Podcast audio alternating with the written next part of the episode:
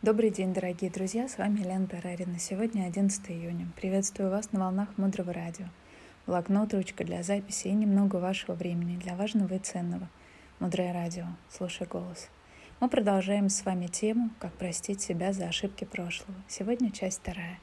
И тема непосредственно прощение. И вопрос, который мы рассмотрим, что такое прощение. И пристегните ремни. Я буду давать нестандартный подход. Важно – чтобы вы получали инсайты, слушая этот эфир. У меня была бы коллега, когда я работала в университете, преподавала, и она следовала, исследовала в онкодиспансере женщин, которые туда попадали. По ее исследованиям, около 90% женщин, которые попадают в онкодиспансер, именно в мамологическое отделение, то есть имели рак молочной железы, 90% э, этих женщин были сложности с наличием чувства обиды или вины – кому бы то ни было и в частности к себе. И это не означает вовсе, что если вы обижаетесь, то у вас обязательно будет онкология. Но это обозначает, что есть своего рода тенденция, есть своего рода потенциал, который в большей части случаев раскрывается негативным образом. И только мы решаем, какой потенциал в своей жизни мы раскрываем, негативный или позитивный. Не забывайте, что потенциала у нас два. Прощение — это всегда манипуляция — Потому что если я выбираю обижаться, то я обижаюсь только для того, чтобы поиграть в прощение. То есть я залезла на дерево, и вот я сижу на этом дереве и обижаюсь. Я жду, пока ты подойдешь и потанцуешь вокруг этого дерева, скажешь мне какие-то слова, изменишь свое поведение. Рано или поздно. Но я-то все равно когда-то с этого дерева слезу. Так вот, если я залезаю на это дерево и прекрасно понимаю, что я рано или поздно с этого дерева спущусь, то тогда возникает логичный вопрос, зачем я туда залезаю? Для чего я обдираю себе ноги, порчу одежду, превращаюсь в какую-то человекоподобную обезьяну, которая лазает по деревьям, вместо того, чтобы быть наполненным человеком, открытым, терпеливым, который вдохновляет, дает и принимает с радостью. Если мы свою жизнь посвящаем тому, что мы постоянно залазаем и слазаем с деревьев, обижаясь то на одного человека, то на другого, прощая то одного, то другого. Жить нам практически некогда. Сначала наши отношения с партнерами падают, потом падают наши способность зарабатывать. Потом из нашей жизни начинают уходить учителя. Очень важно для того, чтобы научиться прощать, начать работу с родителями. Сначала мы должны найти контакт с нашими родителями – Потом мы должны найти контакт со своими партнерами, неважно, нынешними, бывшими. И только после этого, когда мы впервые два этапа пройдем, у нас будет возможность контакта с нашими учителями. Иначе ничего невозможного нет. Потому что любовь не прощает. Она просто не обижает. Это бессмысленно для любви. Залазать на дерево для любви бессмысленно. Таким образом, сегодня мы с вами узнали, что прощение — это не любовь а прямое следствие манипуляции. Дальше глубже. Оставайтесь с нами на волнах Мудрого Радио. Мудрое Радио. Жить на глубине. С вами была Елена Тарарина. До встречи в эфире. Добрый день, дорогие друзья, с вами Лена Тарарина. Сегодня 12 июня. Записываю вам прямо из Наланды. Рада вас слышать на волнах Мудрого Радио, блокнот, ручка для записи и немного вашего времени для важного и ценного – суббота, утро. Надеюсь, ваше время в семье, в счастье и в бережном отношении к себе. Мудрое радио. Слушай голос. Сегодня мы продолжаем важную тему «Как простить себя за ошибки прошлого». Часть третья.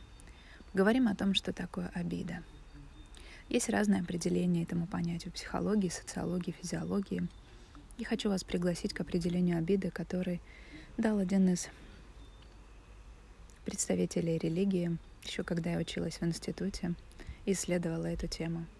Мне было интересно, я тогда писала книгу «Обиды на мужчина женское здоровье», которая стала бестселлером много лет назад. Ее, кстати, можно найти на сайте stararina.com, раздел «Магазин книги».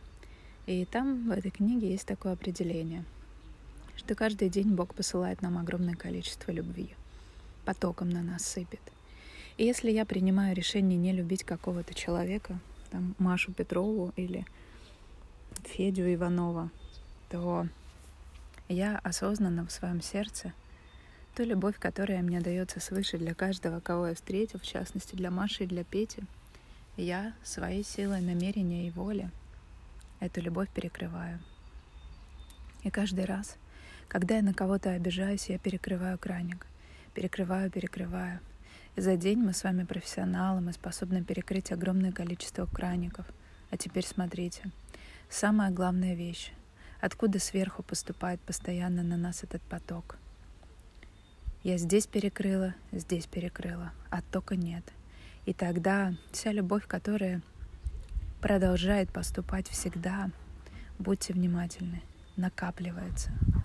И либо я набираю лишний вес физически, либо растет моя корона, то есть я набираю вес духовный.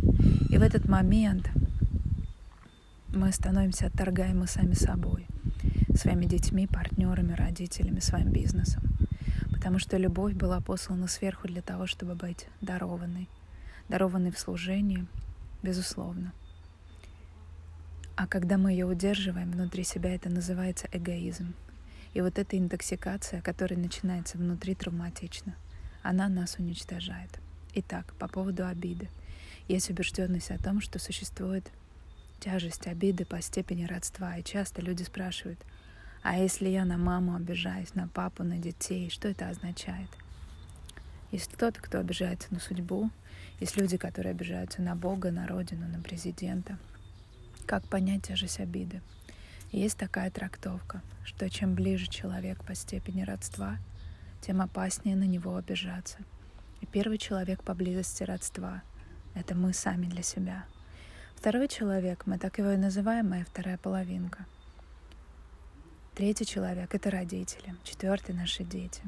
Поэтому, если вы несчастны, и вы постоянно делаете какую-то свою внутреннюю работу, обвиняете других и потом работаете с этим, обратите внимание на то, что пришло время жить без обид. Не научиться профессионально прощать, а даже не обижаться.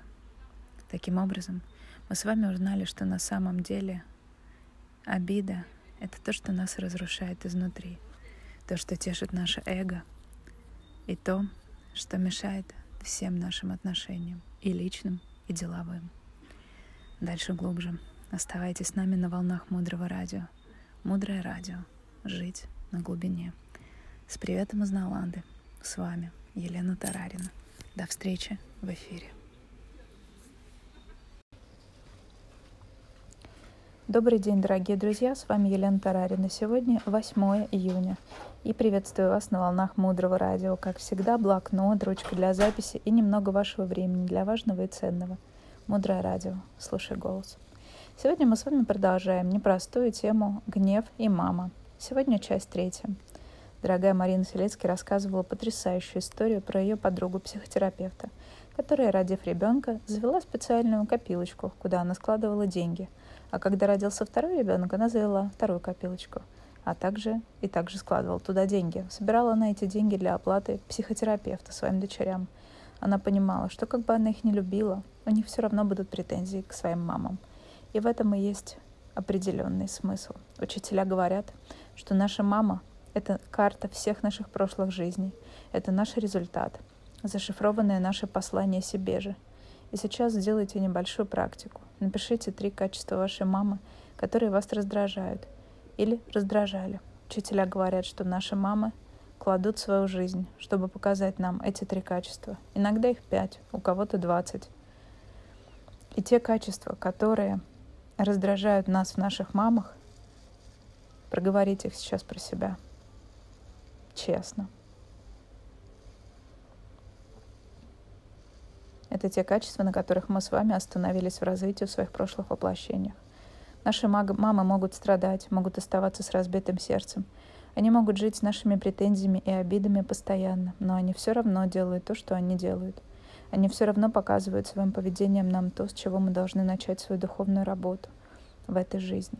И как только вы понимаете, о чем вам безмолвно кричат своей жизнью ваша мама, и начинаете работать над этим – то ваша жизнь начинает стремительно меняться, и люди, которые находятся рядом с вами, тоже начинают меняться.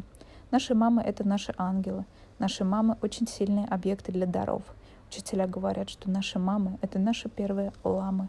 Пока мы не решим наших отношений с мамой, мы будем терять своих учителей. Они находятся вокруг нас постоянно, но наше невежество делает учителей невидимыми для нас. Важно будет рассказать о дарах нашим мамам, о подарках. Когда вы дарите подарок маме, очень важно давать самое лучшее, что у вас есть. Очень важно, чтобы этот подарок не напрягал никого, не напрягал вашу маму. Если ваша мама должна будет полгода оберегать, э, полгорода оббегать, чтобы получить подарок, это плохой подарок. Важно, когда вы даете подарок вашей маме, дав его, отпустить этот подарок. Вы должны понимать, что с вашим подарком мама обращается как угодно. Она может с ним делать что угодно. Наша задача — посеять семя, а не контролировать, как мама использует наш подарок. Истинная ценность дара всегда важнее подарка. Возможно, преподносить маме подарки есть... Возможность преподносить маме подарки есть всегда, даже если мама уже нет в живых. Вы можете делать что-то прекрасное и мысленно посвящать это вашей маме. Если у вас есть возможность вашему учителю преподносить подарки, вы должны быть очень бережны в этом и знать, что, скорее всего, он определит этот подарок по назначению. Учителю и маме от нас ничего не нужно — у них своя задача — быть зеркалом и указателями для того, чтобы мы развивались. Это наша большая проверка на уровень нашей готовности и на уровень нашей любви. Мыслители Рами Блэкт для проработки отношений с родителями рекомендует практику поклонов. В системе мудрости она называется простирание. Каждый день вы можете делать какое-то количество поклонов. Вы заходите в комнату, в которой никого нет. Представляете перед собой вашу маму и делаете вашей маме поклоны в пол. Полное простирание какое-то количество раз. Какое-то время, пока не наберется 108 поклонов. В этой системе принято считать, что преклонение головы очень хорошая практика работы с нашей собственной гордыней. Поклоны можно даже папе делать, и поклоны можно делать маме. Кратко подытожим. Только из тела человека можно прийти к просветлению. Ни из какого другого тела мы этого сделать не можем. Наша мама — это наша карта прошлых воплощений, это наш результат, зашифрованное послание себе же самому. Мама — это невероятно сильный объект. Когда мы вкладываем в маму любовь и признательность и благодарность, мы набираем огромные обороты. Дальше глубже. Оставайтесь с нами на волнах Мудрого радио. Мудрое радио. Жить на глубине. С вами была Елена Тарарина. До встречи в эфире.